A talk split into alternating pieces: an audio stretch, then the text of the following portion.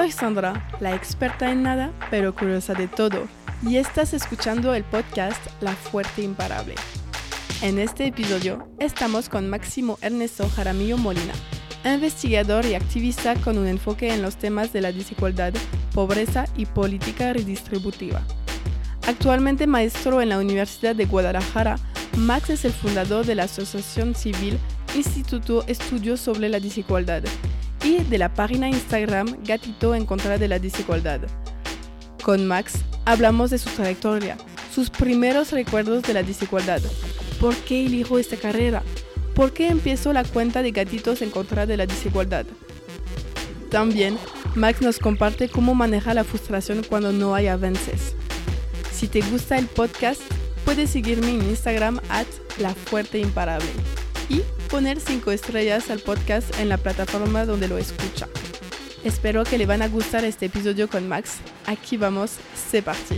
Hola Máximo, gracias por aceptar mi invitación y bienvenido en el podcast La Fuerte Imparable. ¿Cómo estás? Muy bien, aquí conociendo eh, lugares nuevos para, para grabación y lugares nuevos de la ciudad, como este WeWork. sí, WeWork, Mictan, muchas gracias, la verdad. ¿Te gustaría presentarte para que la gente que no te conozca te conozca un poco más?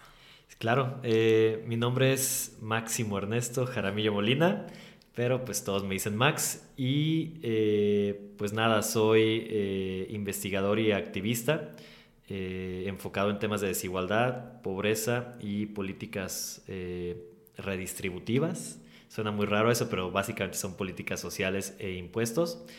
Y eh, pues nada, eh, eh, llevo prácticamente toda la vida estudiando. Este, no paré de estudiar hasta que acabé el doctorado y estuve trabajando en algunas asociaciones civiles, en el gobierno también en algunas ocasiones y actualmente soy académico en la Universidad de Guadalajara y además estoy llevando proyectos de divulgación social, la red social de Gatitos contra la Desigualdad y además eh, dirijo una AC que creamos a partir de, de, ese trabajo que se llama Instituto de Estudios sobre Desigualdad. ¿Qué es una AC? Es una asociación civil. Ok. Sí, es una NGO, básicamente. Ah, súper bien. Y antes de hablar de todo lo que haces ahorita, porque hiciste y haces muchas cosas, me gusta regresar a la infancia de la persona porque creo que nos permite de entender lo que haces ahorita. Entonces, ¿cómo era Max niño? Eh, bueno, siempre lo primero que destaco es que soy un niño que nació y creció en el oriente de la ciudad de Guadalajara. Eh, eso significa, para quienes no conocen Guadalajara, que es, digamos, el lado eh, más empobrecido de la ciudad. mi familia sigue viviendo por allá, pues cerca del, municipio de Tonalá, de hecho, que es parte de la zona metropolitana. Y pues yo creo que eso es uno de las, de las principales factores justo que, definen mucho lo que, de lo que he hecho es, un lado de la, eh, digamos, es una zona de la ciudad que es muy rica en cultura, en, digamos, en, la vida pública que tiene, pero al mismo tiempo también tiene cosas muy interesantes, eh, como por ejemplo tener pocos espacios públicos, como tener eh, pocas o un menor número de escuelas, de hospitales, de parques. en general es una zona que, que, no, digamos que no es la la principal inversión por parte del gobierno, pero eso también hace experiencias interesantes en términos de desigualdad. Entonces, este, digamos, mi niñez la crecí allá, eh, mi papá es, es, más bien fue, seguirá siendo seguramente, pero es carnicero. Este, de, toda mi familia, los, los, hombres de mi familia paterna son carniceros, entonces eh, también crecí mucho en, en negocios de carnicería. Este, trabajé en algún momento en, también este, como carnicero. Y eh, bueno, actualmente es taxista mi papá. Y mi mamá eh, es contadora, se dedicó mucho tiempo, eh, desigualdad de, de, género, se dedicó mucho tiempo a los trabajos de cuidado y a los trabajos del, del hogar, pero ella estudió contabilidad, cosa que también creo que, que es muy importante en, en mi infancia, en lo que ella sabía que que yo requería eh, justo eh, mientras pasaba mis años en la escuela, que era eso, estudiar, estudiar mucho. Y que más, además mi papá fue activista político también, este, eh, luego de la crisis de 1994, entonces, que fue muy fuerte en México. Entonces, digamos que eso definía mi, mi, infancia, pero tampoco fue que fuera una infancia muy politizada en algún sentido. La verdad es que fue una infancia muy, muy tranquila dentro del oriente de la ciudad, viviendo nada más con, con los amigos y la familia. Ah, súper bien. Hay muchas cosas, puntos que quiero hablar sobre eso, pero primero, ¿cómo tú te definirías niños? ¿Estaba alguien como extrovertido, introvertido? ¿Qué te gustaba hacer en tus tiempos libres?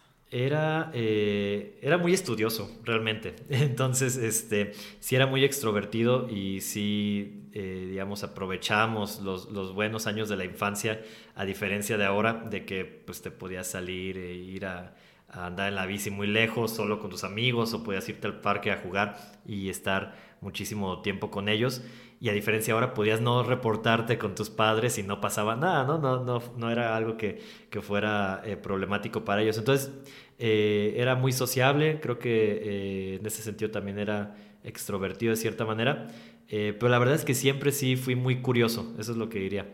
Entonces, e-, esa curiosidad me llevaba justo a, también sí dedicarle su tiempo al estudio. La verdad es que sí, a veces por ocio me ponía, me acuerdo mucho eso, que por ocio me ponía a leer los libros de historia de la escuela y los acababa como el primer mes o el segundo mes, eh, que son muy fáciles, ¿no? Los libros de historia de, la escuela, pero justo como que me daba mucha curiosidad muchas cosas.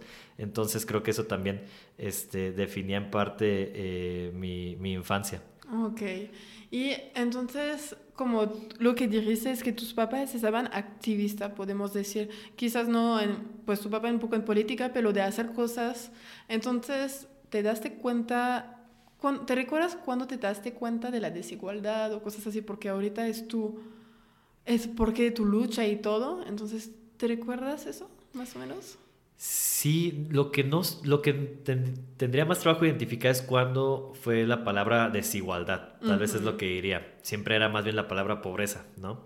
Entonces, eh, algo que sí me acuerdo, a pesar que ahorita decía que no, no era una infancia politizada, por ejemplo, siempre me interesaba la, política partidista, ¿no? Por lo mismo que mi papá trabajaba en eso o, era activista en eso. Entonces, yo me acuerdo, pues tenía eh, nueve años y yo estaba muy interesado en la elección eh, presidencial del 2000 y yo era muy a favor de, de Cuauhtémoc Cárdenas, lo cual no, no estoy tan seguro qué, qué tanto sentido o qué tanto puede un niño de 10 años o de 9 años saber sobre eso, pero de todos modos estaba muy interesado en eso. Y me acuerdo que me interesaban mucho justo los temas de, la pobreza, pues porque claramente eh, era lo que se vivía alrededor, ¿no? Eh, justo en, por ejemplo, en, la primaria y en la secundaria donde estudié, era interesante y a eso al final de cuentas, aunque yo veía con pobreza, pues realmente hablaba de desigualdad, porque colindaban, digamos, donde yo vivía, colonias de clase media baja tal vez con colonias de clase muy baja, ¿no? Entonces en la primaria y en la, y en la eh, secundaria tenía compañeros que sí vivían en situaciones de pobreza eh, muy evidentes, ¿no? Eh, tal vez no, no, digamos, las precariedades que llegaba a tener mi familia no eran nada comparables con, con, las de esas familias, ¿no?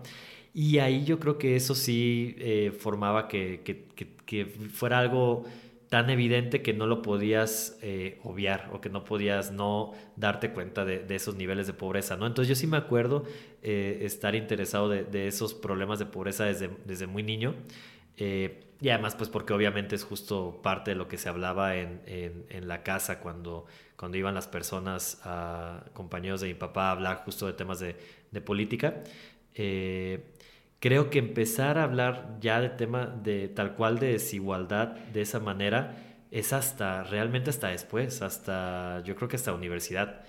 Y eso se me hace bien interesante porque al final de cuentas eh, mucho se habla ahora de, de, que justo se resaltaban los temas de pobreza en décadas anteriores y el tema de desigualdad tiene apenas 10 años, 15 años máximo que, que se nombra de esa manera, ¿no? Digo, es algo que siempre ha estado ahí, pero, pero es más popular nombrado de esa manera eh, recientemente. Entonces, eh, creo, creo que es algo que más eh, lo empecé a ver en la, en la universidad y de hecho ahí sí lo hablábamos mucho, o sea, como en la universidad fue el primer lugar o espacio donde me tocó convivir con gente lejana a mi zona de, de la ciudad, a veces hago este ejercicio con, mis colegas o, incluso lo he hecho en Twitter de cuándo fue el primer momento en que conocieron a alguien que podrían decir, o convivieron a alguien que tuvieron a alguien cerca, ya sea amigo, eh, compañero de escuela, pero cercano, eh, que podríamos decir que es rico, ¿no? O que era una persona rica, o que era del 10% más rico, no sé,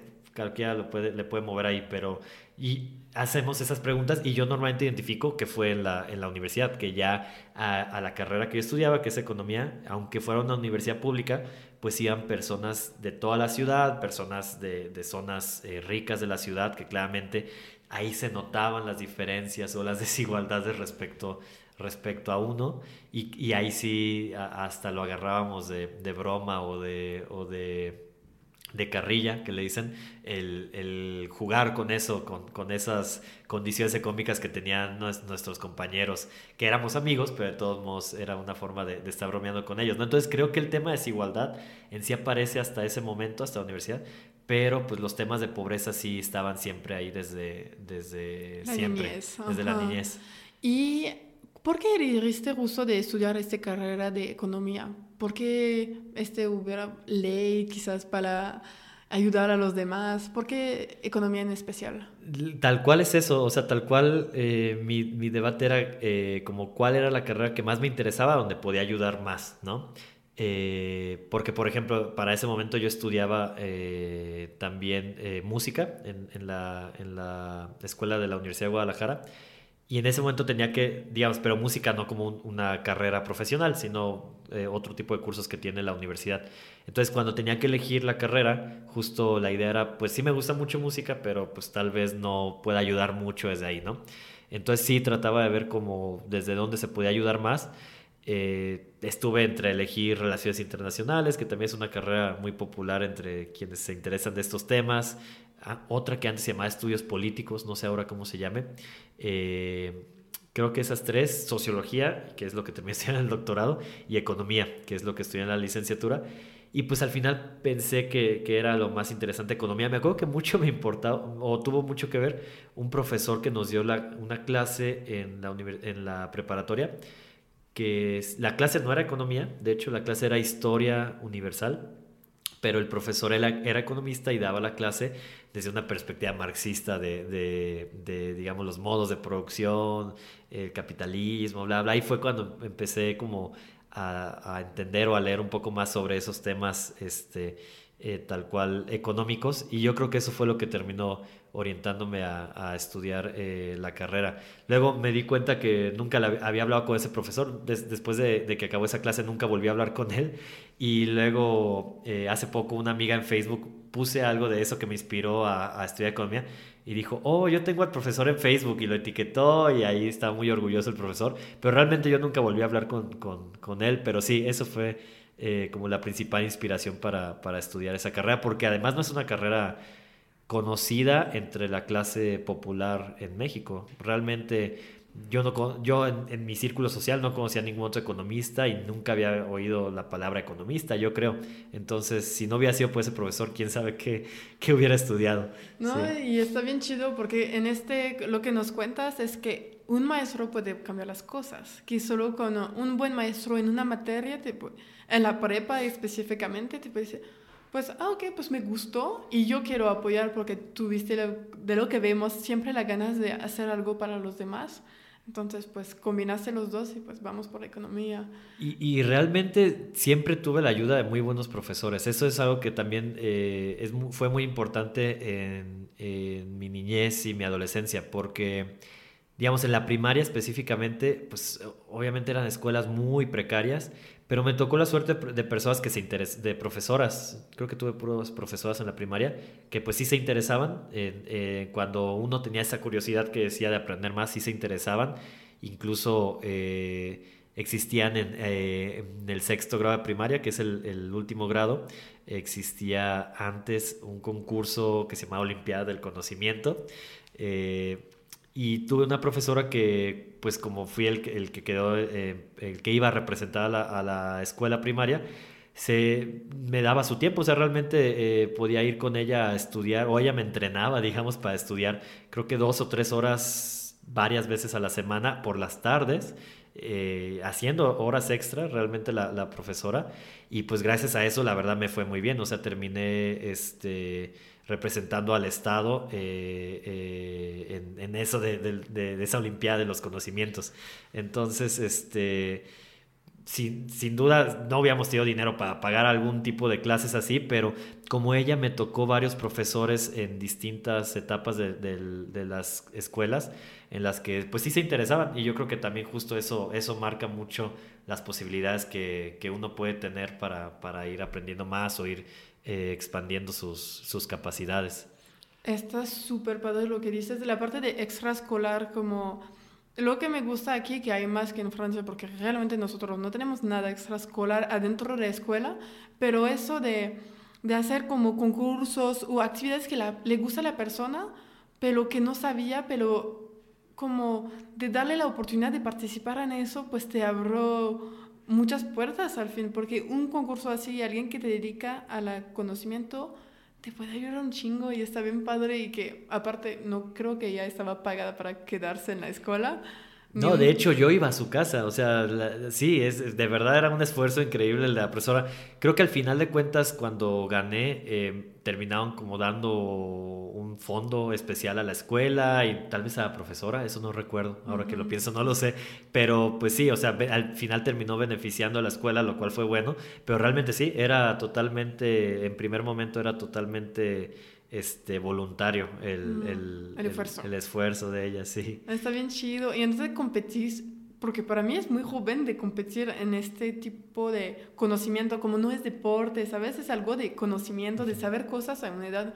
¿Tenías 11?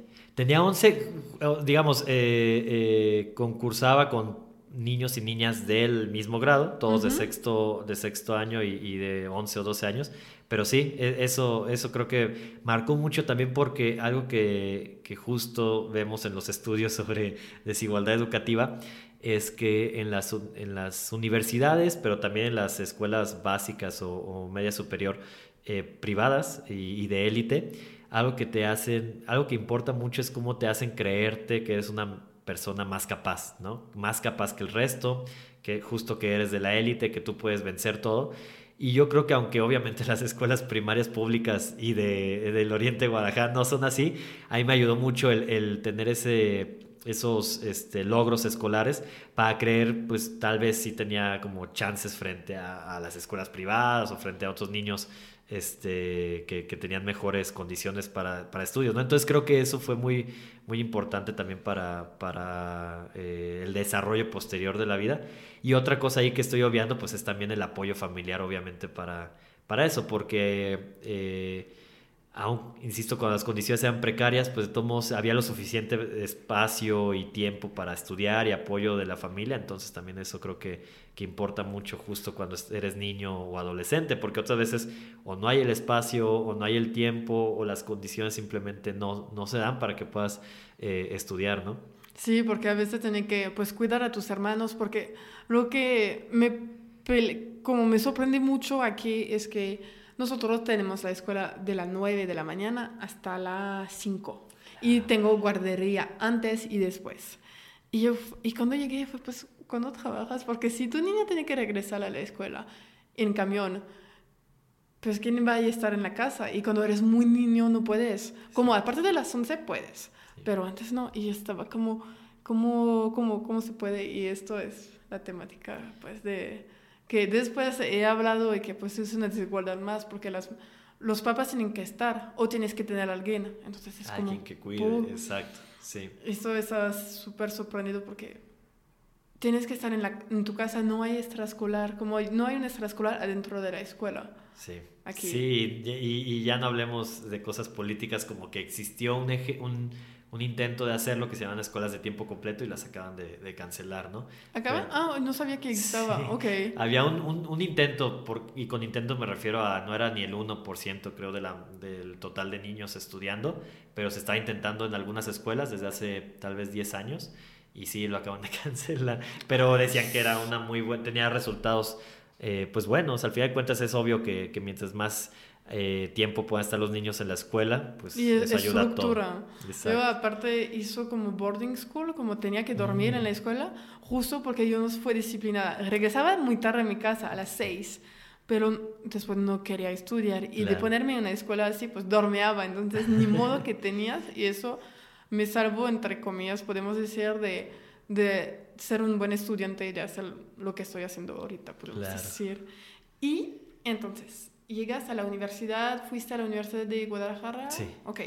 ¿Y cómo te fue? Entonces tu licenciatura en economía, me dijiste. Sí, eh, eh, llegué a la, a la, Universidad de Guadalajara, economía. También otra cosa ahí que, que, creo que impactó fue que venía de, digamos, el último año de la preparatoria. Lo hice en un municipio en el interior de, del estado de Jalisco, eh, que se llama San Juan de los Lagos. Porque allá se fue a trabajar mi papá y nos terminamos yendo toda la familia. Entonces también allá conocí otra cara justo de las pobrezas y las desigualdades que en ese municipio que es muy pequeño, eh, pues pobre como todos los municipios pequeños en, en, México, aunque no tan pobre porque tiene a una atracción turística que es la Virgen de San Juan de los Lagos, que es la Virgen, la segunda Virgen más visitada del país después de la Virgen de Guadalupe, me parece. Entonces fue una experiencia interesante, pero también es muy religiosa la ciudad, eh, bueno, el pueblo. Entonces y yo después justo de venir de, de esas clases de marxismo y etcétera con, el profesor economista, llego a, San Juan de los Lagos y fue como una experiencia también muy eh, eh, rara, ¿no? Porque contrastante, porque ves otra cara de, de la sociedad y eso es interesante cuando, cuando llegué a la, a la universidad porque creo que justo tenía una experiencia más justo de desigualdades, de pobreza, en este caso de los problemas de la religión, no sé, todo lo que es un, pueblito así. Entonces, también iniciar con eso la universidad creo que fue, fue interesante. Sí, porque doble, doble choque. Como primero, pues te explican algo y eres en una zona media baja y después muy baja en un pueblo y es muy distinto la vida en un pueblo en la ciudad, entonces de llegar y después aunque pues no, no es lo mismo. Y soy del mismo nivel, pero hay una diferencia de, pues, de maestros y de, de creencias y que para mí no, no es igual como, como... ¿Cómo decir eso? Que los maestros no tienen que tener, nosotros, no soy segura que está bien tampoco eso, pero tienen que tener una diploma para ser maestro, para poder enseñar. Y que aquí, pues, no, cada quien puede, ah, yo sé sobre eso, no puedo enseñar. Yo sé como... Mm". Creo que algo como filosofía nos lo daba un, un padre, por ejemplo. Entonces, y era una universidad pública, era la Universidad de Guadalajara también en, en sus preparatorias, pero sí, fue una, fue una experiencia muy interesante. y pues justo ya, ya la universidad... Eh, pues nada, es un mundo totalmente eh, distinto y mucho más amplio, justo esto que decíamos ahorita de conocer personas de, estratos sociales totalmente distintos, este, también ver pues algunas clases como de mucha calidad eh, que pueda haber en la universidad, también ver pues muchas clases que no, digamos, no es la mejor carrera yo creo en, términos de, de la calidad que tienen este, eh, educativa, tal cual, la, la, universidad y en general, o sea, en general la universidad, pero me acuerdo que especialmente esa carrera, pero pues a pesar de eso, pues es entrar a, justo ahí sí como a un mundo de conocimiento sobre pobreza, sobre de dónde viene la pobreza, la desigualdad y demás, que creo que sí fue muy, muy, este, pues obviamente impactante en la vida, ¿no? Como seguramente casi cualquier persona que estudia una carrera universitaria. Y pues justo de ahí, eh, digamos, al pasar los años, tuve otra vez también con muchos, eh, yo le llamo buena suerte, tal vez es coincidencias o lo que sea, pero pues justo buena suerte de, estar teniendo acceso a ciertas becas, tener acceso a, a trabajar eh, para ciertos profesores como asistente de investigación que eso por un lado evita que trabajes además de, estudiar, lo cual es, es, muy pesado.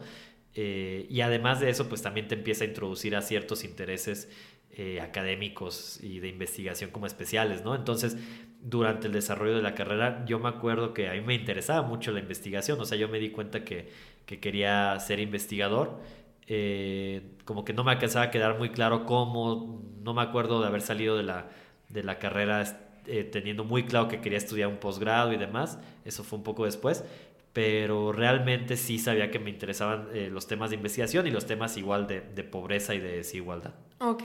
Entonces, lo que pasó, si me estoy mapeando bien en mi cabeza, porque es muy importante, tú entraste a la carrera de economía y tuviste una beca del gobierno que te, que te permitió de no trabajar o de menos trabajar. De, de trabajar para profesores, o sea, como Ah. asistente de investigación. O sea, y eran becas de la universidad, de hecho, que en aquel momento equivalían a un salario mínimo, lo cual era poco, pero este, pues servía para los camiones. O sea, porque yo me acuerdo, la mayoría de mis amigos trabajaban, además de estudiar.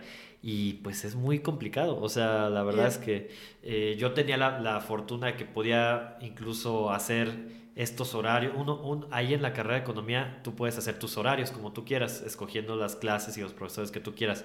Entonces yo tenía el privilegio que podía, a lo mejor había un muy buen profesor a las 7 de la mañana y pues ni modo, llegaba a las 7 de la mañana, tenía que hacer dos horas a veces de- desde mi casa hasta la universidad porque estaba, el- la universidad está en el, en el extremo contrario de la ciudad, a, donde- a mi zona de la ciudad, pero bueno, este, llegaba a las, a las 7 y había un muy buen profesor y a lo mejor tenía algunas clases en medio y una clase hasta las 10 de la noche, ¿no? De, de 8 a 10 de la noche y tenía la fortuna, insisto, de que me podía quedar porque eh, pues este me- no trabajaba, o sea, trabajaba dentro de la universidad, entonces eso, eso ayuda mucho mientras que otras personas pues se tenían que ir a... Sí, como tu trabajo fue de estudiar un poco sobre lo que estabas estudiando, entonces es como un complemento, es pura ganancia, es como... Sí. Y conoces diferente, pues un maestro, vas, a, ah, voy a ir a este, ah, no de acuerdo, pero estás aprendiendo y es sobre lo que haces y lo que pasa muchas veces estudiantes aquí o como en otros lugares pues trabajas para vivir, entonces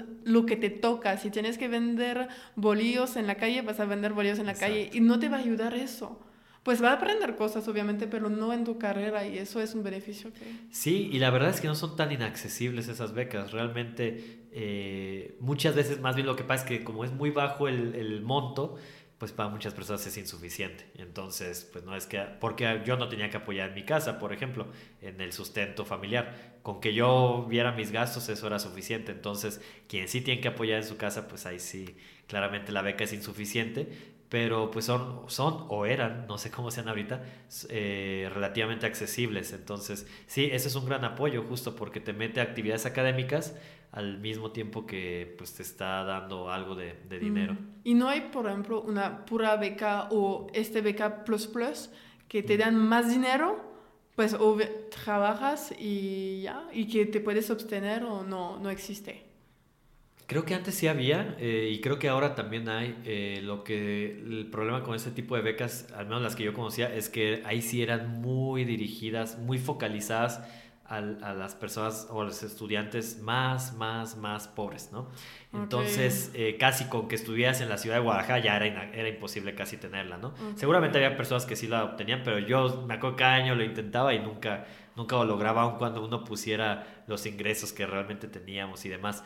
Pero creo que sí, sí hay algunas, este, pocas, Porque mi sí. beca en Francia, literal, yo fui becada toda mi universidad y fue literal, me dan dinero Claro. y yo no tengo, pues tengo que estudiar lo que tengo que estudiar y ya, como no fue como de trabajar o de, y sube suficiente. Y está, wow, ok, no sabía esto. Sí. Entonces estudiaste economía durante cuatro años. Sí. Y después, ¿qué elegiste de hacer?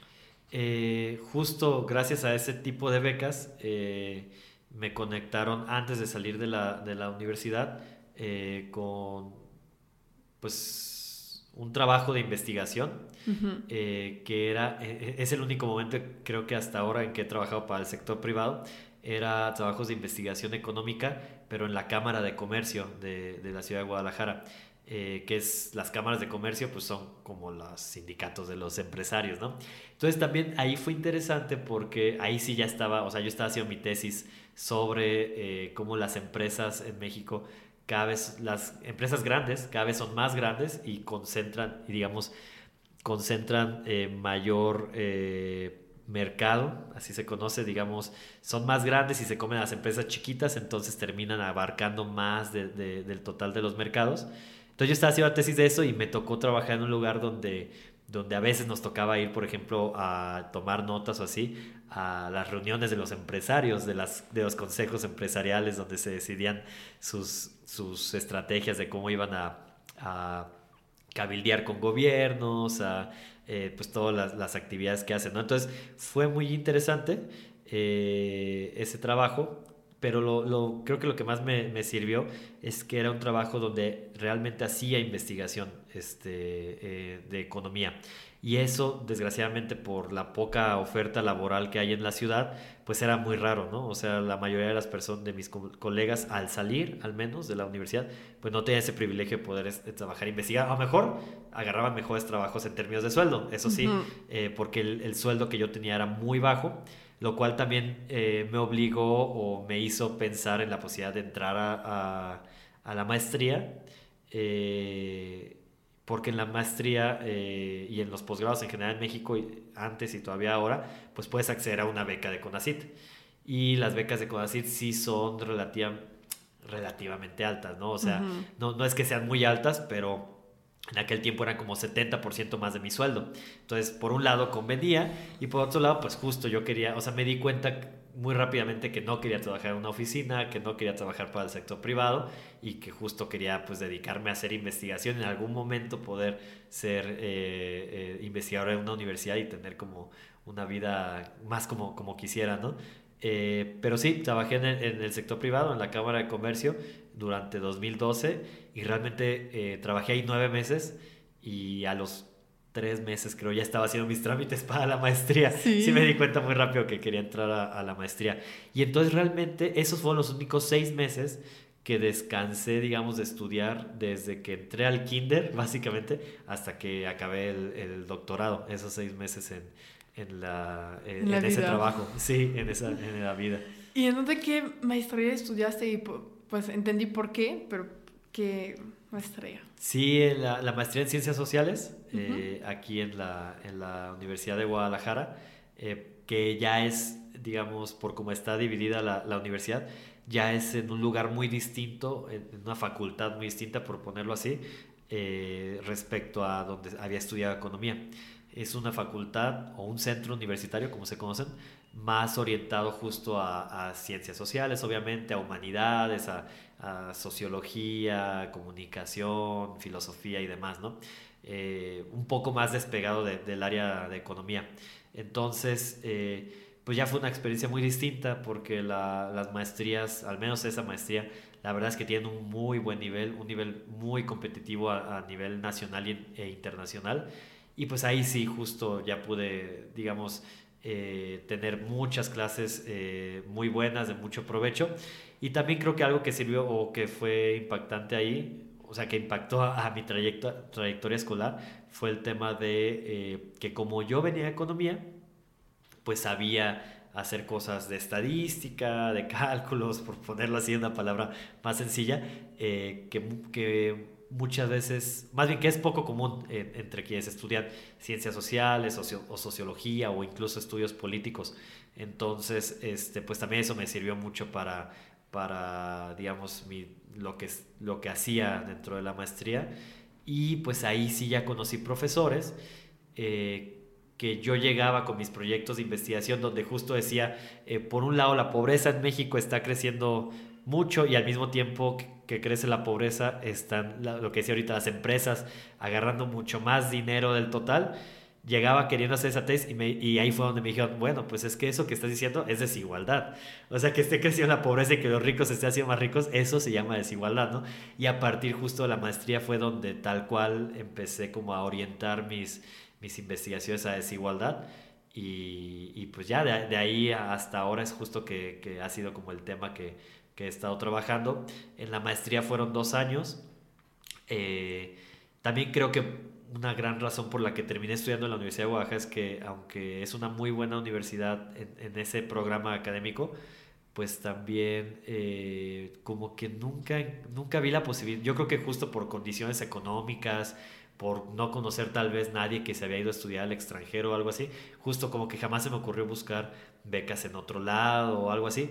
Pero la verdad es que al final de cuentas no, no, terminó estando mal. O sea, la verdad es que la Universidad de Guadalajara ahí sí, sí, sí estaba muy bien y me dio la suficiente eh, currículum tal vez o, o, capacidades para poder aplicar a una escuela que fue a donde fui al doctorado, a la Ciudad de México, en el Colegio de México se llama. Es una escuela eh, pública muy chiquita que básicamente podríamos decir que es una escuela pública de élite, eh, una escuela pública de ciencias sociales, pero de élite, de cierta forma. O sea, ahí los, los chavitos y chavitas que están en la licenciatura son la mayoría de escuelas privadas, de familias muy ricas de la Ciudad de México o, del país. Entonces, eh, ya en el doctorado, a nivel doctoral eso es mucho más mezclado, ya vienen personas de, de distintos países, de distintas trayectorias, eh, pero justo como que es, eh, se supone que es muy difícil entrar a, esa escuela y pues la verdad es que con lo que aprendí en la, en la, maestría y también que me tocó ser asesorado por dos profesores que son muy reconocidos y como muy este, buenos en los trabajos que hacen justo de desigualdad, de políticas sociales, pues como que eso me, me ayudó, todo eso me ayudó para poder entrar a, al doctorado en, en, el Colegio de México. Sí. Ok, entonces el Colegio de México es público, pero elige los mejores que salen. Entonces, obviamente, pues si vienes de una privada y que tuviste toda la chance de estudiar, pues tienes más. Eres excelente, es por, eres excelente porque tuviste las condiciones y tuviste la, pues hiciste el trabajo para estar adentro y cómo la pasaste justo pues de estar con gente pues que no te tuvieron la misma vida que tú, literal. Creo que lo bonito es que en el doctorado no, no había tantas esas diferencias, digamos, en, en, el doctorado que yo estudié, que es sociología, también a lo mejor tiene que ver el tipo de doctorado que es, que, sociología, pues a lo mejor ya tiene un cierto sesgo, y realmente ahí sí, digamos, mis compañeros no, no había tal, tal vez tantas diferencias como, como en, digamos, era similar tal vez la convivencia a como lo era en la maestría o en la licenciatura. Claro que ahí sí ya llegas a ese nivel y ya es rarísima la persona que nunca pisó una escuela privada, ¿no? Como yo, que nunca, nunca he estudiado eh, en ninguna escuela privada y sí ya, ya es poco común, ¿no? Realmente. Incluso, eh, no, no, me voy a saltar, ahorita me regreso, pero, pero digamos, en la, al, al, finalizar, bueno, antes de finalizar, mientras todavía era estudiante, me invitaron a dar clases ahí mismo en el Colegio de México eh, a nivel licenciatura. Y en las licenciaturas, de verdad, de, de 30 personas o de 25 personas, hay una persona que viene de preparatoria pública. Y eso, a veces, muchas veces vienen de preparatoria pública, pero estudiaron primaria o secundaria eh, eh, privadas, ¿no? Entonces, realmente sí es, sí es muy raro que haya personas de solo de escuelas públicas, pero es, digamos, es mucho más raro en licenciatura y mucho más de élite la licenciatura y el posgrado sí es un poquito más mezclado. Entonces, creo que en términos de convivencia no fue tan raro. Lo que sí para mí fue impactante es eh, los servicios que puedes tener. O sea, eh, en la biblioteca, por ejemplo, del Colegio de México, ellos se, se eh, enorgullecen de decir que es la mejor o la biblioteca más grande y mejor de toda Latinoamérica en ciencias sociales y la verdad es que los servicios que tienen son increíbles, tiene comedor para los estudiantes, cosas que son comunes en otros lugares, en otros países, pero que aquí nunca había tocado. Entonces, eh, creo que lo más impactante en ese sentido para mí fue justo eso, como, como el nivel, el, tanto la calidad de los estudios como el nivel de, de, de servicios y de condiciones adecuadas que puedes llegar a tener en ese tipo de, de espacios académicos. Ándale, va.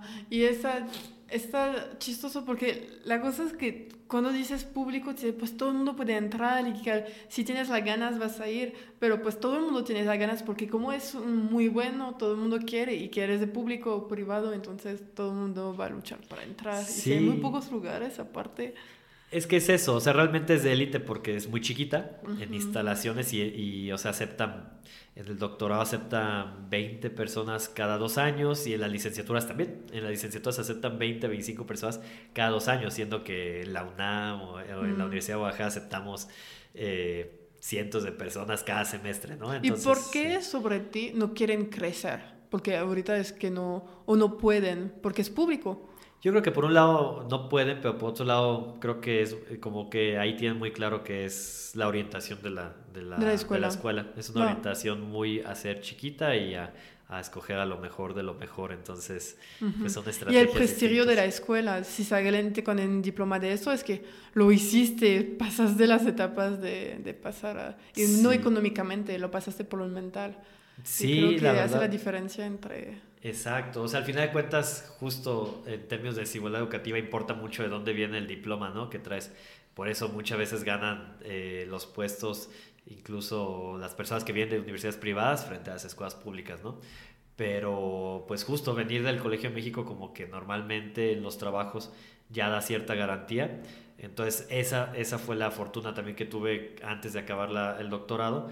Eh, encontré un trabajo en esta, eh, en esta NGO, en esta ONG que se llama Oxfam, este, que trabaja temas de desigualdad.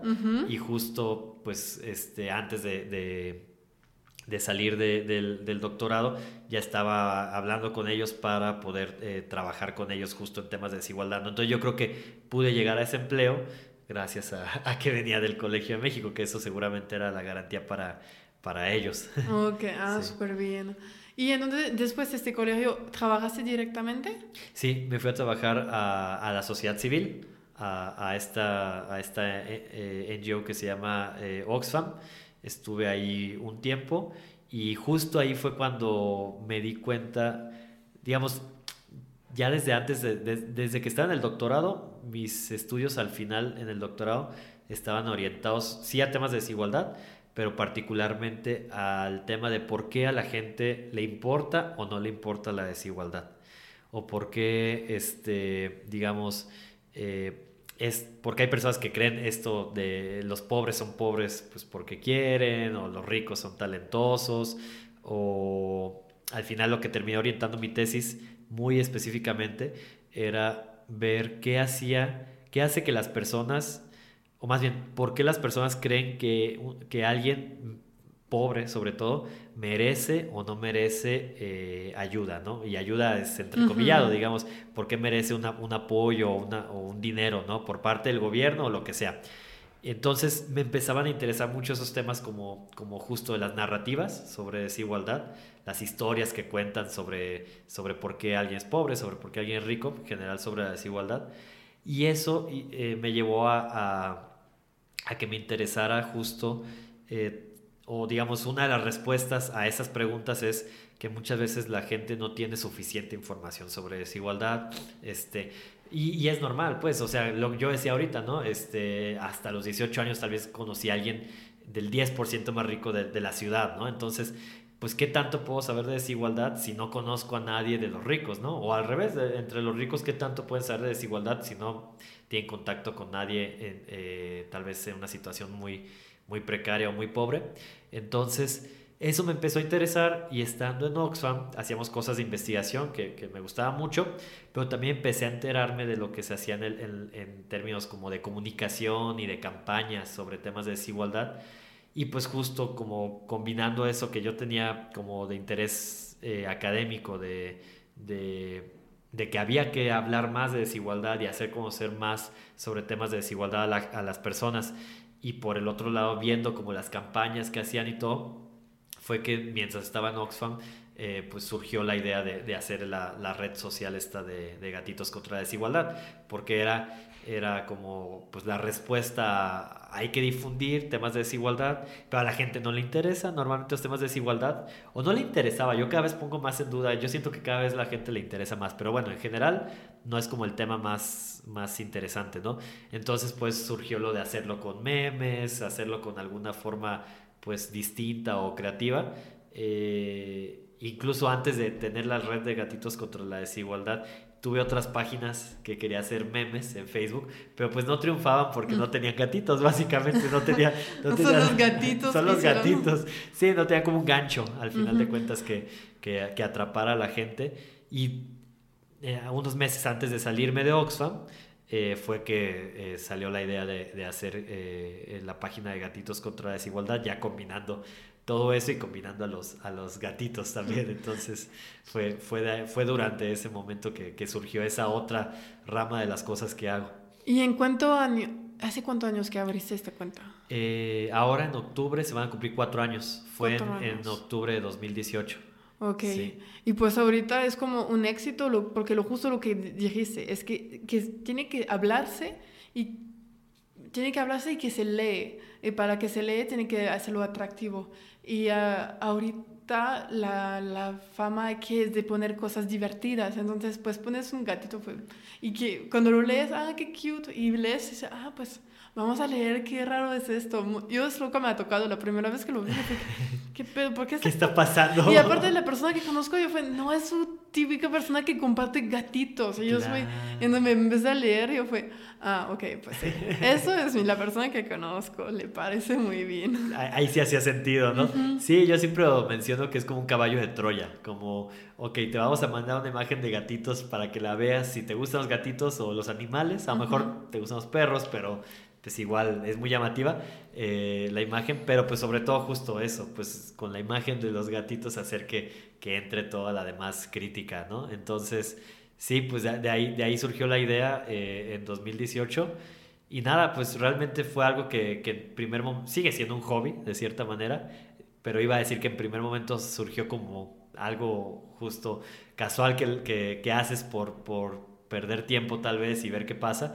Y pues lo que sí pasó es que creció muy, muy rápido y de una manera pues totalmente orgánica, lo que yo creo importó mucho para justo, pues para muchas cosas, pero una pues para que eh, tuviera ese crecimiento tan acelerado sin tener ni un peso que meterle, ¿no? Pues era, lo que sí era es que le metía un montón de trabajo, eso sí, pues porque combinaba por un lado como las, las actividades que hacía de investigación, donde sacaba lo que ponía ahí, pero también como lo poquito que sabía de, o que me imaginaba, más bien no es que lo sepa, de temas de comunicación, de temas de manejo de redes y demás. Y pues además, este, el, tal cual el, el, tema de siempre estar como en la coyuntura también, es digamos, estar muy pendiente de lo que está pasando en las noticias y todo, que al final de cuentas lo hacía, nada más que pues ahora lo, lo, lo, hago para publicar los demás. cosas ahí y para y, los demás. Y los demás es como vulgarización, por lo que lo que pasa a veces en los medios o como los políticos, etcétera, es que hablan de una forma que no se entiende para la gente normal pues básica, normal, lo, como lo quieren llamar. Entonces somos como, no sabemos qué pedo qué pasa. Y lo, lo digo porque ha pasado en Francia que mi presidente, la verdad, soy, me cae bien, pero hay cosas que yo soy, no manches.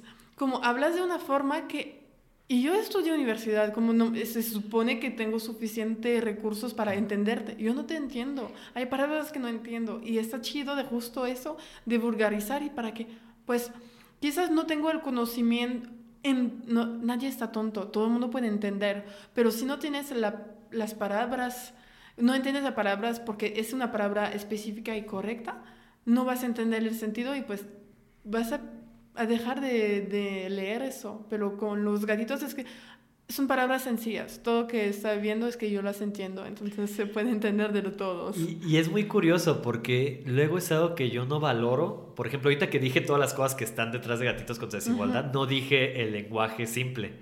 Y a veces digo que no lo valoro porque realmente creo que sí es muy importante, pero creo que es algo tan normal en mi vida que, que a veces yo no me doy cuenta que está siendo así, pero cuando lo reflexiono y cuando lo hablo como, como ahorita estamos hablando, pues sí, tiene todo el sentido, digamos, este, yo creo que tiene mucho que ver eh, justo el tipo de educación que tuve, más popular, más precaria de cierta manera, que a mí en muchos espacios me ha costado, o sea, yo muchas veces he dicho, yo no sé redactar de manera formal, yo no sé redactar académicamente, eh, lo cual creo que ya no tengo tanto problema, pero la realidad es que eh, sigo, incluso en esos espacios académicos, usando un lenguaje muy, muy sencillo, muy coloquial. Y creo que eso, yo muchas veces lo vi como una desventaja, pero pues es algo normal en mi vida y que tan es normal que no me daba cuenta que así lo hacía eh, en las redes sociales, en, la, en, el, en el divulgar con, con, gatitos. Entonces es muy chistoso porque sí, algo que, que he tratado con, con, con, las personas que ahora me ayudan o que eh, colaboramos justo para, para llevar el proyecto, eh, nunca he soltado esa parte de escribir tal cual la, el texto que va en las publicaciones, pues justo por eso creo, porque como que es una manera muy, muy particular eh, que, que, tengo de, de, de, cómo escribir de una manera sencilla para que todo el mundo entienda, ¿no? También eso tiene, yo creo que mucho que ver que pues he dado clases muchos años de mi vida, o sea, desde la, desde la universidad parte de, desde que estudiaba economía, parte de, de, lo que hacía de las actividades de la beca eran justo dar clases. Entonces, eh, y dar clases, daba clases de matemáticas, que yo trataba de hacerlas igual lo más sencillo posible, ¿no? Y siempre decía que ese era el, el, valor agregado de mis clases, el que fueran lo más eh, eh, fáciles de entender. Entonces yo creo que eso siempre ha estado ahí en mi vida, el, tratar de simplificar todo porque al final de cuentas es lo mismo y así todas las personas nos podemos entender y, y justo de ser como un poco este, crítico de, de, cuando son lenguajes muy elevados o difíciles de entender, ¿no? Entonces, eso, eso la verdad es que creo que sí es algo bien importante y que a veces no me doy cuenta. Sí, porque permite a la gente de implicarse más, porque si lo entiendes, pues, ah, pues voy a seguir y viendo qué está pasando en mi propio país, porque México es el tamaño de Europa, literal, entonces es grande, muchas cosas pasan en todos lados, aparte cada estado funciona de manera diferente, yo sé como, güey, qué pedo. Y está chido de, pues, justo de entender, porque quizás da esta curiosidad de ah, pues me voy a interesar en eso. Y alguien, les meme, hablan justo a, nuestra, a mi generación, a las más jóvenes también, hasta la más mayor. Y dice, ah, pues quizás me interesa, me voy a leer y si, ah, pues voy a ir a un periódico que, pues mi generación no lee periódicos, porque son aburridos y porque pues todo el mundo sabe que ahorita es un partido político que los tienen y todo y que el periodista no es hecho para ser objetivo. Es hecho para contar una historia de su forma de pensar y todo el mundo lo sabe. Pero cuando tienes que leer cuatro periódicos para entender tu propia opinión, es como es una chamba que pues puede ser desgastante para... Sí, totalmente. Y al final de cuentas creo que algo, algo eh, importante en México es a pesar que, que, mucho se dice que, que no, que México no, no nos importa tanto la desigualdad, no nos importa tanto la pobreza, yo creo que lo que pasa mucho ahí también es que eh, justo como, como que hay poca información o es muy difícil agarrar la información. No se visibiliza. Exacto, sí. No se visibiliza. Sí, no, entonces eh, justo el, el, poder tener ahora a través de redes sociales como otras formas de, de acceder a información creo que es, es bien importante. Lo más que también tiene el lado contrario, ¿no? El lado de eh, que hay mucha información falsa, mucho eh, eh, cosas truqueadas o sesgadas en, las redes sociales. Y creo que otra cosa que, que, me, han, que me han dicho mucho de este proyecto es que dicen que, que lo leen de todos los, los espectros políticos y dicen, este, pues tal vez esto es crítico al gobierno o tal vez esto es muy socialista, muy pro trabajadores eh, y antiempresarios, pero lo puedo leer porque ponen como sus fuentes muy claras, como muy transparente de dónde viene la información, Y eso sí es algo que he tratado siempre, que claramente yo tengo mis sesgos eh, eh, y son sesgos muy de izquierda y muy, este, pues, pro clase trabajadora, pero pues al final de cuentas, este, siempre que esté ahí como la, información lo más transparente posible, creo que eso ayuda justo en un mundo donde, en unas redes sociales donde tienes que desconfiar prácticamente de todo, ¿no? Digamos, puedes acceder a más información, pero tienes que ser muy crítico respecto a la misma y es difícil serlo pues, si no tienes como el conocimiento previo para tener esa crítica. Sí, totalmente. Y lo chido es que criticas también las propias cosas que la gente de que piensa en izquierda, vas a criticar izquierda como vas a criticar derecha. Entonces, lo bueno es que tienes tu opinión y no vas a seguir porque quieres... Lo bueno es que es, sí, eres criticador de todos. Entonces, creo que este tipo de cosas dan más confianza en la gente. Justo en Francia tenemos un canal de YouTube que, que da noticias diario y es un joven, eh, tiene mi edad, creo, 26. Ah, sí. Y empezó a los 18 pero semanalmente explicar las noticias del, del, país. Y ahorita con la pandemia empezó diario porque la gente estaba como, ¿qué pedo? Y cambió todo el chip porque pone sus fuentes. Okay. Pone sus fuentes siempre. Y siempre digo, yo tengo mi opinión, pero voy a hablar de lo que me importa. Si el cambio climático y la pobreza me importa, lo voy a hablar pero habla también, oye, ¿qué quieren? Oye, vamos a hablar de esta temática. Si olvidamos una temática para el día siguiente lo vamos a hablar. Y hace videos de 10, 15 minutos. interesante. Y es increíble. Y ahorita, mi generación de 20, la generación que tiene de los 10 a los 35 lo sigue a él, porque no vemos la tele y está en YouTube. Y aparte, hasta ahorita los, los abuelos, los mayores que tienen internet, pues ellos se ven. Y porque no tengo, tienen fe ahorita menos y menos en la, En los medios en los medios, la tele, que es muy largo para decir muy pocas cosas. Y él, como es un joven y que lo siguen eso, creo que está increíble de encontrar el canal que puede tocar a más gente. Y poniendo datos siempre está increíble eso. Sí, y, y son nuevas formas, al final de cuentas, de, de- de difundir, de divulgar, y creo que, que lo importante es justo eso, que sea, que sea cercano a, a, digamos, que no sea eh, justo como solo entendible por las élites o por las personas con ciertos conocimientos, que sea lo más, más fácil. Y luego justo, pues a veces eh, hablar de temas de economía, de inflación, de políticas monetarias que para la mayoría de la población suena como algo súper, digamos, puede, puede verse desde un lado que parece súper lejano, por ejemplo, hablar de políticas monetarias, ¿qué es eso, no? Que se movió la tasa de interés del Banco de México, pero luego si hablas del lado más cercano al, al pueblo tal cual de, de, pues es que eso impacta, ¿Cómo te impacta? Ajá, impacta en que te cuestan más las tortillas, por ejemplo, y por qué te están costando más las tortillas y qué podemos hacer para que no te cuesten tanto. Ese tipo de cosas creo que es, es cuando, cuando tiene como más, más, más interés, ¿no? Eh, o es más valioso.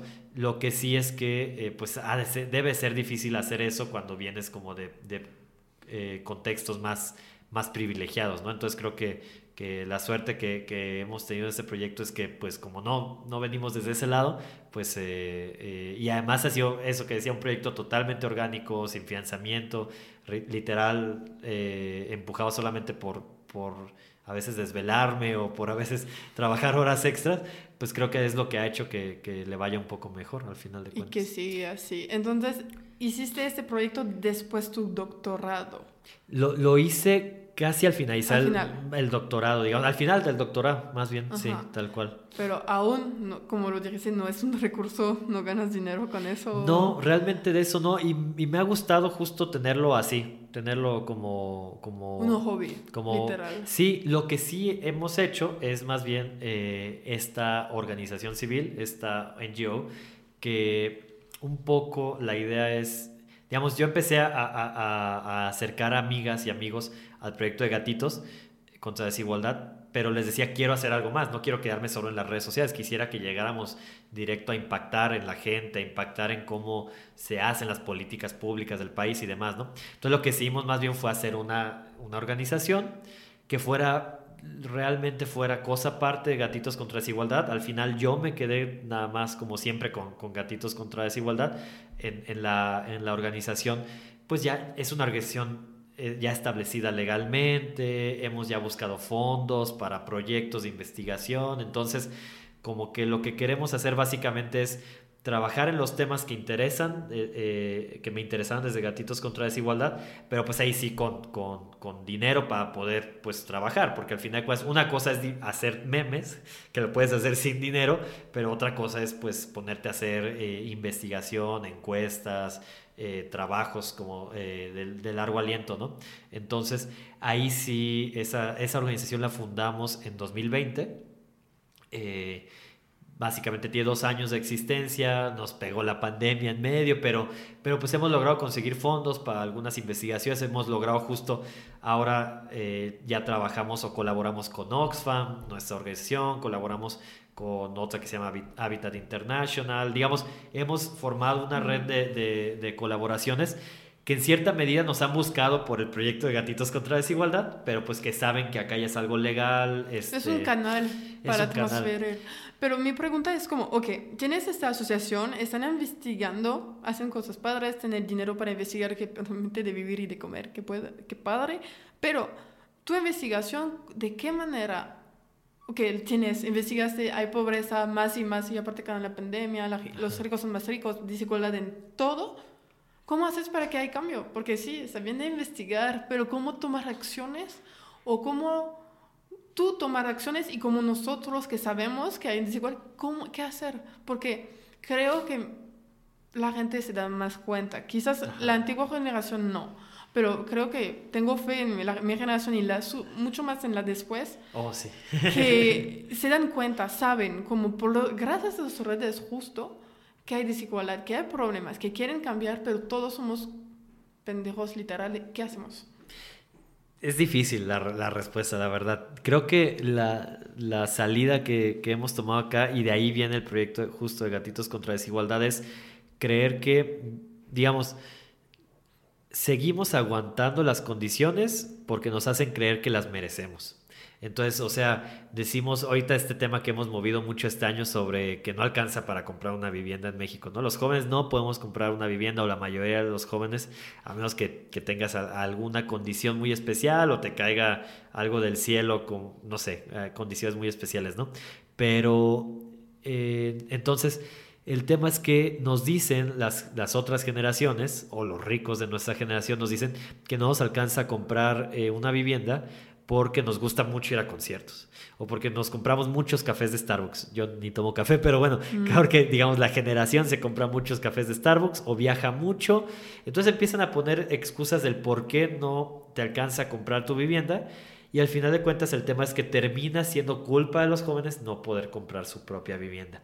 Entonces, eh, insisto, hay muchas maneras de tratar de, activar a la población. La manera que hemos elegido es simplemente tratar de, de desmontar esas ideas, de, de hacerle creer, digamos, de quitarle ese chip, como tú decías, cambiarle ese chip a la población, a los jóvenes de que se autoculpabilicen y digan, no, pues sí, no alcanzo a comprar vivienda porque me, me gasto, porque como, y porque, y porque vivo, y por eso, este, y porque me divierto, y por eso no alcanzo, a comprar una, una vivienda, y que cambie ese chip y diga, no, pues realmente no alcanzo a comprar una vivienda porque hay una situación económica de cierta forma, porque las élites están acaparando las viviendas nuevas, están construyendo solo viviendas de lujo, no sé, algo mucho más complejo, ¿no?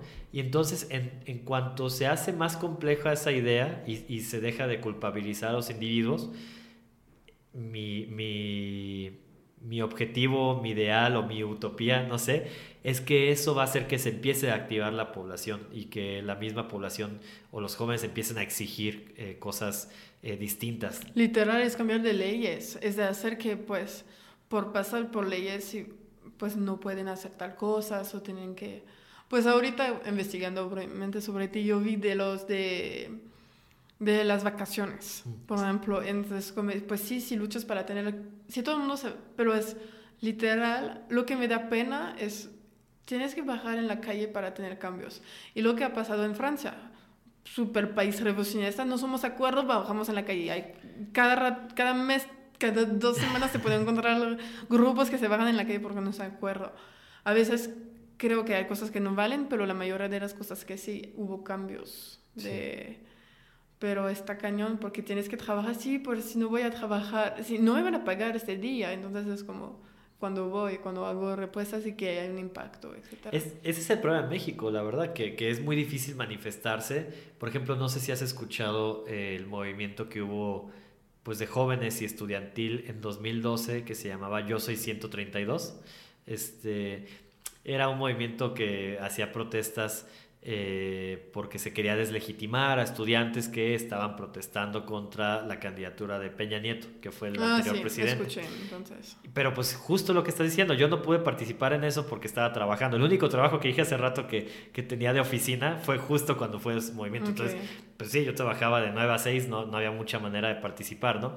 Entonces, este, el, el, el punto que dices es bien importante porque pues sí, una forma es salir a las calles y convencer a, los jóvenes de que hay que salir a las calles y exigir, pero hay muchas formas de exigir ahora, la verdad es que voy a ser muy, tal vez muy ingenuo, pero incluso hasta convenciéndote de qué es lo que debes de exigir a los candidatos o candidatas que se propongan para, para las elecciones y a partir de ahí tengas un juicio más, más claro de qué es lo que realmente necesitas, pues a lo mejor eso también puede ayudar al final de cuentas, ¿no?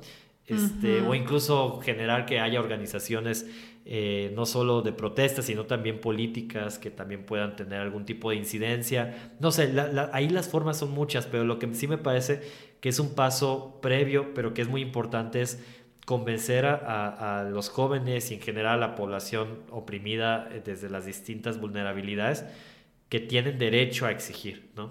O sea, nos han convencido de que no tenemos derecho a exigir porque merecemos la pobreza que tenemos. así, es y ya, ¿no? Entonces, creo que ese paso previo es muy importante porque si en algún momento ya, igual siendo muy utópicos, toda la población está convencida de que, de, de que hay que exigir cosas distintas, pues de alguna u otra manera se hará o de alguna u otra manera avanzará, pero mientras no nos la creamos, pues... Sí, pero creo que es muy complicado de cambiar el chip de alguien. Pues más bien, más eres viejo, más difícil es, pero como lo dijiste, la nueva generación la cree mucho y ahorita no tienen derecho de votación, o apenas, muy a pocos. Entonces, cuando toda esta generación van a poder, quizás en cinco años van a tener realmente cambios de y estar adentro del cambio para hacer cosas. Sí, y realmente eh, justo por eso creo que también me importa mucho que el proyecto que tenemos está dirigido a, personas jóvenes, realmente. O sea, ya tiene un rato que, que, no hacemos estos perfiles que te dan las redes sociales de la edad de quienes te siguen, pero siempre nos salía que el principal perfil que teníamos era personas entre 15 y 25 años. Entonces, ahí es donde está, como dices, como en generaciones que incluso son más, exacto, que son más jóvenes que nosotros, ahí está, ahí está el futuro. Claramente tienen, ah, lo que dices, pues es muy difícil cambiar el chip eh, de generaciones más, más grandes, pues que tienen más años pensando lo que, lo que creen, mm. pero pues quienes son jóvenes yo creo que hay mucho que hacer y pues a lo mejor no va a tener impacto inmediato, pero eso va a, va a terminar impactando eh, mientras vayan creciendo. Sí, es a largo plazo. Es a largo plazo. y entonces vamos a regresar porque Gatito llegó, eso que es un proyecto súper un producto, una red súper padre, podemos decir. Y, pero lo que dijiste siempre, siempre seguiste estudiando. ¿qué estudiaste después? Eh, bueno, cuando acabé el doctorado realmente ya dejé prácticamente de estudiar. Eh, lo que sí, pues seguí interesado en los temas académicos. Eh, y en ese sentido, este, entré a un programa que se digamos, todo lo que había estudiado había sido en México, ¿no? Nunca me fui de intercambio ni siquiera a ningún lado, entonces eh, como que eso también impactaba mucho en, pues, las redes que tenía tal vez eh, académicas, pero gracias al trabajo que hacen Gatitos contra Desigualdad, pude entrar a un proyecto, un, bueno, un proyecto, a una fellowship este, eh, en Londres, en la London School of Economics, que ahí lo que buscan justo es eh, juntar a la gente que, activista y académica que trabaje temas de desigualdad desde el activismo, ¿no? Entonces, les, en mi propuesta, pues mandé que yo hacía esto con, con redes sociales, con tratar de, de, hablar más de temas de desigualdad y pues les encantó, la verdad. Entonces, eh, eh, ese programa es un programa que dura un año no es residencial, no tuve que, residir en Londres, además de que fue durante la pandemia, entonces no había manera. Quienes, había personas estudiando una maestría al mismo tiempo y realmente ellas sí se fueron a vivir a, más bien, sí tenían que vivir en Londres, pero de todos estudiaron a distancia, ¿no? Se quedaban en sus, en sus países. Pero bueno, eso también es una experiencia bien bonita, o sea, es un programa como con un montón de privilegios, con un montón de fondos para para desarrollarnos a quienes trabajamos estos temas, para eh, darnos alcance a, alcance mediático internacional, fondos para asistir a, eventos, a congresos internacionales. Entonces es algo que, la verdad es, ahí también tuve mucha suerte de que, de que entré a eso. Este, y pues al final fue estudiar, o sea, fue estudiar también un poco este, nuevamente ahí pues igual temas de desigualdad otra vez. Y la verdad, yo, yo de gusto, yo siempre estaría estudiando más cosas, o sea, siempre me, me, da mucho, me interesa mucho. De hecho, ahorita estoy en una carrera en línea, estoy haciendo una materia o dos materias por semestre, pero estoy estudiando Derecho, este, leyes en, eh, en la UNAM a distancia, porque también creo que es algo súper importante saber leyes para... Yo siempre digo, cuando doy clases de, de economía actualmente a los sociólogos, en donde estoy, en la universidad en la que estoy, en la Universidad de Guadalajara, yo doy clases a sociólogos y la principal clase que doy es de economía. Y lo que les digo es que lo más importante aquí, en, en mi clase, es que aprendan lo que dicen, lo, cómo hablan los economistas para que no te, te, engañen los economistas, ¿no? Porque tiene un lenguaje igual muy especializado, muy este, eh, rebuscado. Y yo creo lo mismo con los, con los abogados. Yo creo que, que también hay que entender de leyes para que no te engañen los abogados, básicamente, ¿no? Entonces, como eso estoy estudiando ahorita, pero seguramente después me meteré a otra cosa, porque sí, eh, lo que decía, sí sigo siendo muy curioso y siempre me da mucha, mucha curiosidad, pues, saber más, la verdad. Creo que eso nunca, nunca se va a quitar ese, ese hábito. Está súper padre eso, y seguir aprendiendo y todo está evolucionando, pero como nunca, porque tú empezaste muy joven, como tuviste tu familia que estaba en esto, de, de, de ayudar y de pues toda tu infancia hasta ahorita de hacer cosas para que haya cambios, ¿cómo hiciste para, con, pues no sé, pero creo que hubo frustración, que no se mueven las cosas que quieres, aparte, cuando eres joven quieres que se cambie ya, aparte somos muy, nos gustan las cosas que se mueven muy rápida. ¿Cómo hiciste, quizás si tuviste frustración, etcétera, para seguir y si no se puede, se puede, se puede? ¿Cómo hiciste? Porque creo que hay mucha gente jóvenes que trabaja, que quiere hacer cosas que son en privado o público, que a veces, güey, lo que hago no funciona, que no hay un impacto. ¿Y cómo hacer eso? Sí, puede llegar a ser bien frustrante. Yo creo que, y, en muchos lados no se reconoce que es frustrante, frustrante. digamos, eh, justo en, esta fellowship en la que estoy y que, y que hay muchas personas que trabajan temas de desigualdad, activistas, que están justo directo en el campo, trabajando con las personas y ven que no avanzan, tienen como ahí mueven muchas filosofías o muchas aproximaciones muy positivas de, de bueno, aunque no se pueda, hay que seguir luchando y es que la, amistad y el amor y el cuidado propio y demás, como valores bien bonitos que, que, te empujan, ¿no? Pero la verdad creo que yo soy tanto así. yo, yo, yo siempre he platicado con mis compañeros de ahí que yo soy más bien, creo que que justo, justo las frustraciones de, de ver que no cambien las cosas, justo eh, las, los, los, enojos, las, eh, las tristezas, las eh, este, decepciones respecto a, a, un montón de cosas que están pasando en el mundo, creo que son las que, las que a mí me mueven y creo que no está mal. O sea, creo que, creo que también es, muy bonito cuando hacen activismo justo como desde esta forma más más positiva y tratando de encontrar lo bueno, pero creo que también este, mucho eh, las, eh, digamos, esas derrotas que, vas, que, que, se viven pues básicamente a diario y, no sé, por ejemplo, si queremos ir a algo muy, muy específico, por ejemplo, con tantas luchas que hemos tenido este sexenio eh, del, del, presidente en México, que hemos dicho que las cosas están haciendo mal y las hacen. Y luego proponen otra cosa que la proponen mal y decimos que no va a salir bien eso y lo hacen. Y así seguimos. Eh, pues creo que eso, o sea, lo que voy es que creo que puede ser muy frustrante, pero creo que dentro de la frustración o de las derrotas que puede llegar a tener uno, es de donde a veces uno puede sacar energía para, para, para estar eh, luchando más, ¿no? Lo que no sé es qué tan sustentable es eso. Lo que no sé es, a lo mejor eso es algo muy de jóvenes y yo ya no soy joven en términos, eh, al menos en términos legales en México. Dicen que se acaba a los 30 años la juventud. Eh, en otro lado dicen que a los 35 pero en general, en general yo creo que el, el, tema es que todavía tengo esa energía y tenemos esa energía quienes estamos desde este lado, por eso, pues, por, porque, porque está, somos jóvenes y porque tenemos poco que perder, mucho que ganar y, y, al final de cuentas ese tipo de, de, de sentimientos, eh, no negativos, pero sentimientos en contra de ti, creo que también pueden mover mucho eh, la energía para, para, seguir trabajando. Entonces creo que, creo que eso es muchas veces el combustible para, para, trabajar más. Y muchas veces también lo que, lo que digo, que a veces no, no, lo, no lo noto tanto, pero estas cosas más, más bonitas de, desde, pues justo, desde ver el lado bueno de, de las cosas malas o, ver como, como con más amor justo por lo que estás luchando, creo que también es, es muy importante, ¿no? Algo así preguntaban justo ahora que fui a un evento de la fellowship.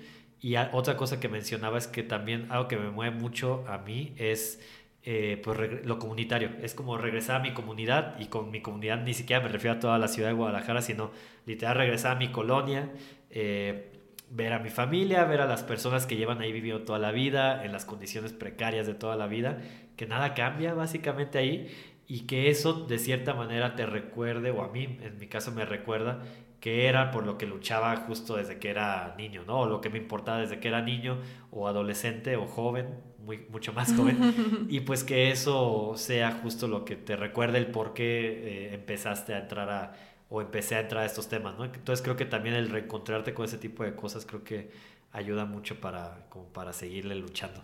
sí, qué padre, sí, pues totalmente de acuerdo. ¿Y por qué ahorita, por qué y entraste en la Universidad de Guadalajara como maestro? ¿Cómo fue el proceso para llegar?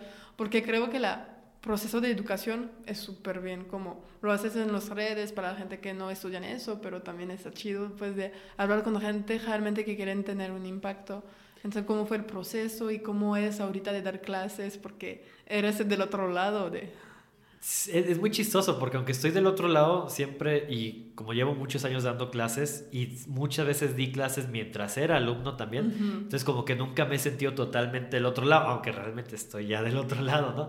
Pero pues nada, o sea, digamos, este, eh, ya tenía tiempo que, que, quería trabajar en la Universidad de Guadalajara, que quería trabajar en una universidad más bien, o sea, que me quería dedicar 100% a investigar de que estuve en Oxfam, entré al gobierno de la Ciudad de México cuando ganó este sexenio, este, entré a hacer cosas de estadística sobre desigualdad y pobreza. Eh, muy rápido me decepcioné del gobierno para el que trabajaba, entonces, es, del gobierno de la Ciudad de México, entonces eh, busqué hacer otras, otro tipo de trabajo. Eh, fue que entré a otra, organiza otra NGO, otra organización, por un año, que también hacía cosas bien chidas. He aprendido un montón de todos los lugares donde he estado pero de todo ya sabía que quería entrar a una universidad. Entonces estuve en distintos procesos, en distintas universidades para tratar de entrar y pues salió que eh, aquí tuve la oportunidad de entrar. Este, yo creo que en gran medida me ayudó mucho que tengo mucha producción. Digamos que si hay algo que, que siempre estoy haciendo es estar escribiendo y estar publicando porque pues por lo mismo de, de que me da mucha curiosidad todo y que eh, desigualdad es muy amplio y hay mil cosas que se pueden estudiar de desigualdad, pues siempre estoy publicando cosas. Entonces creo que tuve ciertos pues indicadores que ven las universidades como muy buenos en términos de, de productividad y demás. Eh, entré al Sistema Nacional de Investigadores, se llama en México, que es algo también que, que te da cierto reconocimiento dentro de los investigadores. Entonces, como que todo eso me ayudó para que tuviera la oportunidad de, de trabajar en la Universidad de Guadalajara. Y nada, pues ya realmente estando en la Universidad de Guadalajara, eh, pues es un lugar que conozco muy bien, digamos, sé las precariedades que tiene, sé las oportunidades que tiene, tengo oportunidad muy bonita de estar conociendo justo a, pues eso, a, chavos y chavas súper jóvenes que les llevo 15 años. Yo no sé cómo alguien que llevo 15 años ya está estudiando universidad, pero pues sí, claramente yo ya voy a cumplir 33 años, ¿no? Entonces sí, este, eh, que son de otra generación, pero que justo les interesa mucho la, la, desigualdad. Entonces, para mí ha sido muy bonito estar en la Universidad de Guadalajara.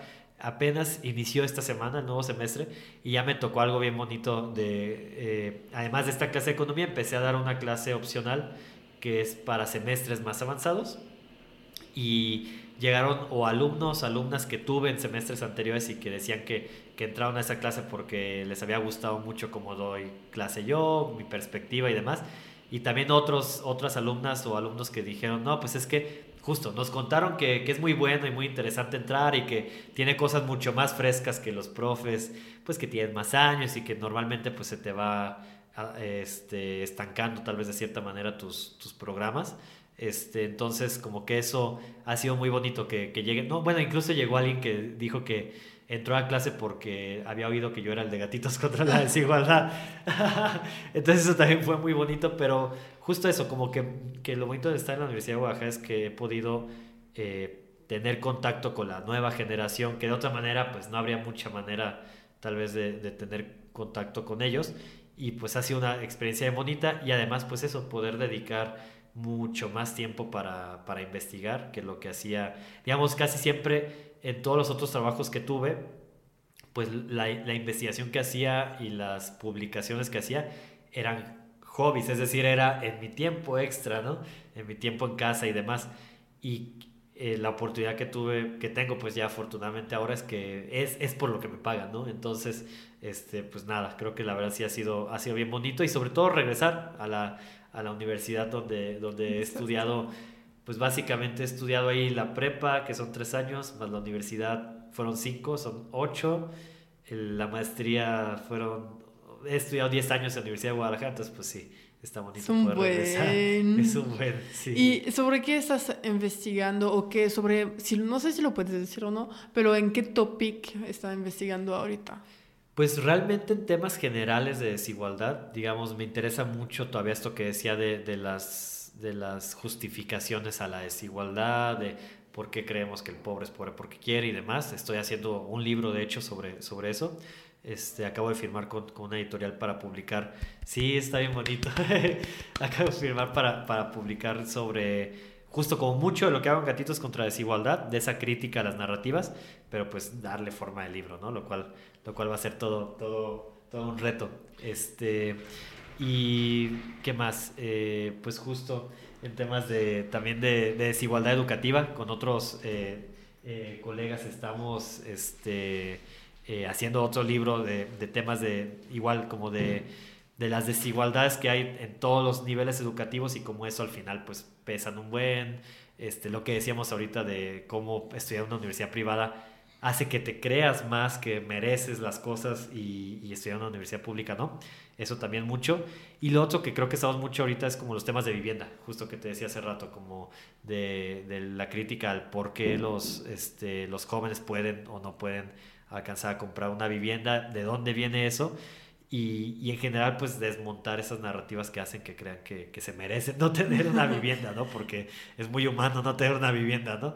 Este, creo que principalmente son esos temas ahorita, eh, pero algo bueno y algo malo de lo que te decía de la curiosidad es que de repente surge algo como ahorita los temas de las vacaciones y, los, y las horas laborales y todo, y pues le entro y luego hago un artículo de eso y luego me interesa eso y me y pongo menos atención en lo que ya estaba. Entonces mi problema tal vez más bien es que abarco a veces, quiero abarcar muchas cosas de, de temas y tal vez no los, no los alcanzo a, a, concluir o concretar. Pero bueno, más o menos esos son los que más estamos ahorita. ¿Y vas a tener, por ejemplo, como tú, tú lo hiciste, un becario contigo o varios becarios, ¿vas a tener eso o no? Este semestre, eh, por unos fondos de la UDG, por fin, no digo, por, o sea, por fin de que ya llevo dos años en la, casi en la UDG, este, eh, voy a tener eh, asistentes de investigación.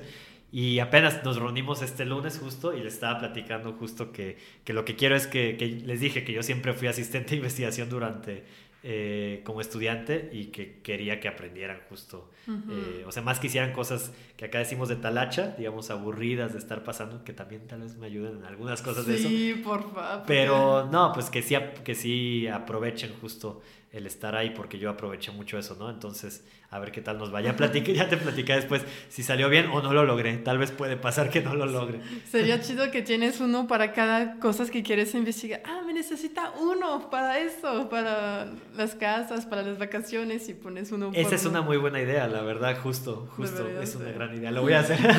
Propónelo.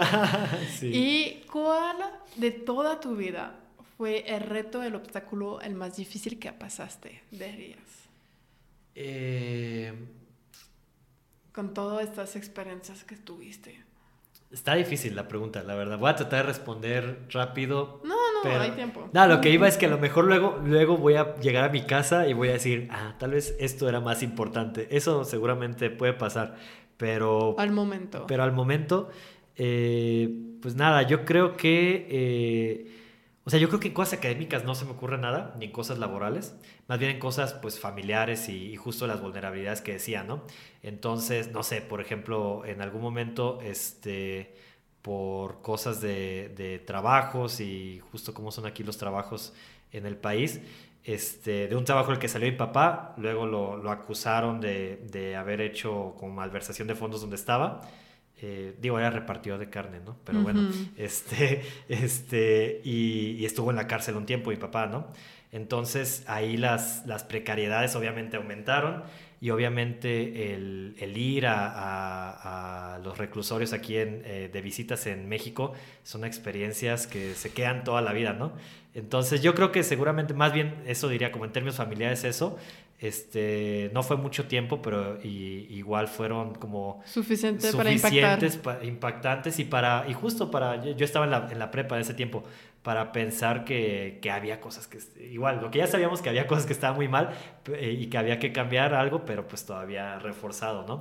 Entonces seguramente esos esos años fueron como como muy difíciles, pero pero eso, o sea, creo que de ahí yo creo que eso, cuando, cuando las cosas familiares son, son fuertes, a veces justo lo, lo académico, lo laboral, si, si medianamente eh, te va como, como, me ha ido a, mí, que, que, nunca he tenido muchos problemas, pues justo como que no es lo primero que, que piensas con, con problemas. Seguramente a lo mejor luego voy a pensar y voy a decir, ah, el, el, examen para entrar al colegio en México, eso fue muy difícil, alguna cosa así, pero... Pero justo es que la mayoría de la gente me dicen eso, que es algo familiar que impacta, pero impacta toda tu vida. Como el trabajo lo puede hacer también, pero lo puedes dejar hasta que la familia pues es para siempre y siempre debe impactarse o sí, entonces sí, no me sorprende que es algo de este tipo.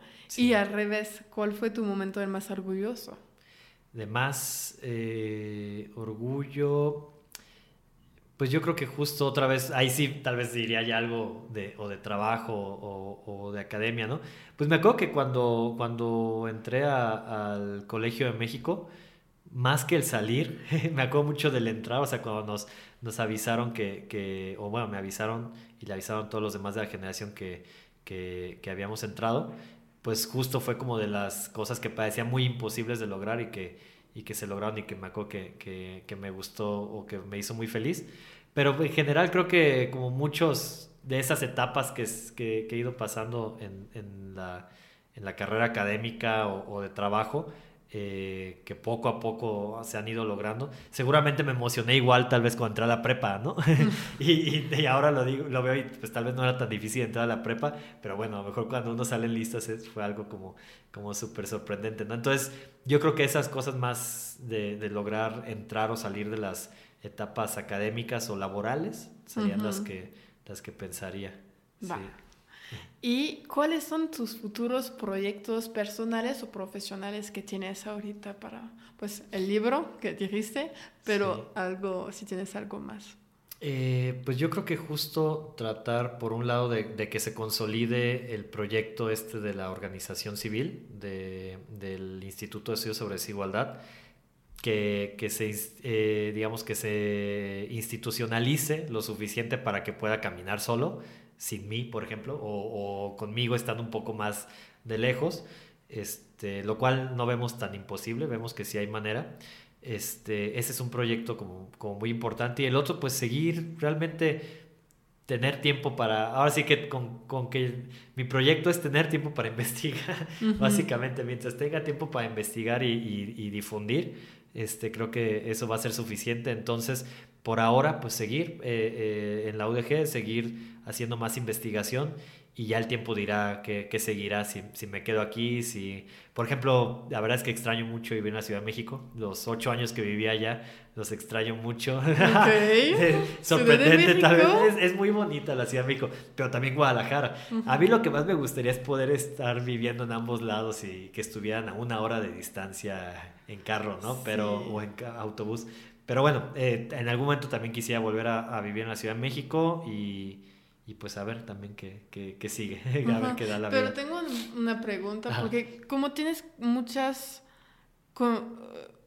pues, conocí, con conocimiento, perdón, tienes muchas cosas, ¿no te gustaría involucrarte? Porque lo que sabemos es que la política es la cosa que te hace mover, o no sé, quizás no política, pues sí, política, diputado o algo para hacer cambiar las cosas. ¿Crees que eso te llama o te llamaría quizás? Un día. Lo que es que me llamó mucho la atención antes. Este, lo que pasa es que nunca he concordado con ningún partido político. Entonces. Crea tu propio, los gatitos afuera. Muchas veces lo he pensado. Este. Y, y sí, siempre, siempre, me ha interesado, pero como que al final para dedicarte a eso, porque te empiezas a dedicar a eso, como que necesitas también ciertos privilegios para poder lograrlo, ¿no? Entonces... Recursos. Recursos y demás. Si en algún momento de la vida hay la oportunidad, seguramente lo intentaré, pero quién sabe cuándo, cuándo pase eso. Finger cross todos para eso, por favor. Y nos podría dar algún consejo a alguien que tenía miedo de ponerse en estos temas, como ese, pues no puedo vivir de eso, no puedo substituirme de toda la parte de luchas, de activismo, cómo, cómo hacer motivarlos, cómo ¿Qué consejo darías a alguien que quiere ponerse pero que tiene los miedos? Yo creo que eh, uno de los consejos que, que, más me gusta, pero que ahora ya, ya, ya, me suena muy trillado porque es muy utilizado por el gobierno federal y por todo, todo el partido del, del, del gobierno federal, es justo estar siempre cercano a, a, las comunidades y a, por quienes quieres eh, luchar, ¿no? Justo lo que decía ahorita de, de de cómo me, a mí me, me, ayuda y me llena de energía regresar a, a mi colonia con, toda la, con todas las personas conocidas de allá. Este, entonces, creo que eso, o sea, creo que el, el, el consejo tal vez de, estar muy cercano de la gente y, alimentarse mucho de eso en términos de, de energía y de, y este, motivación, creo que es un consejo muy importante. Eh, pero bueno, eso, insisto, creo que uh -huh. ahora es, es, es, muy utilizado. No, lo, lo, otro que creo que también es, es, es, bueno es como no casarse con ninguna idea. O sea, si hay algo que, que yo diría que tengo muy poco o casi nada, es como, como ídolos o ídolas, uh -huh. este, como inamovibles que, que digamos que, que, sea algo dogmático, que, que, digamos, que te cases tanto con una idea, con un proyecto, con un partido, que no que dejes de ser crítico a eso y que dejes de ver la realidad de, de cómo todo es complejo, todos se equivocan y todos cambiar aciertan. de opinión.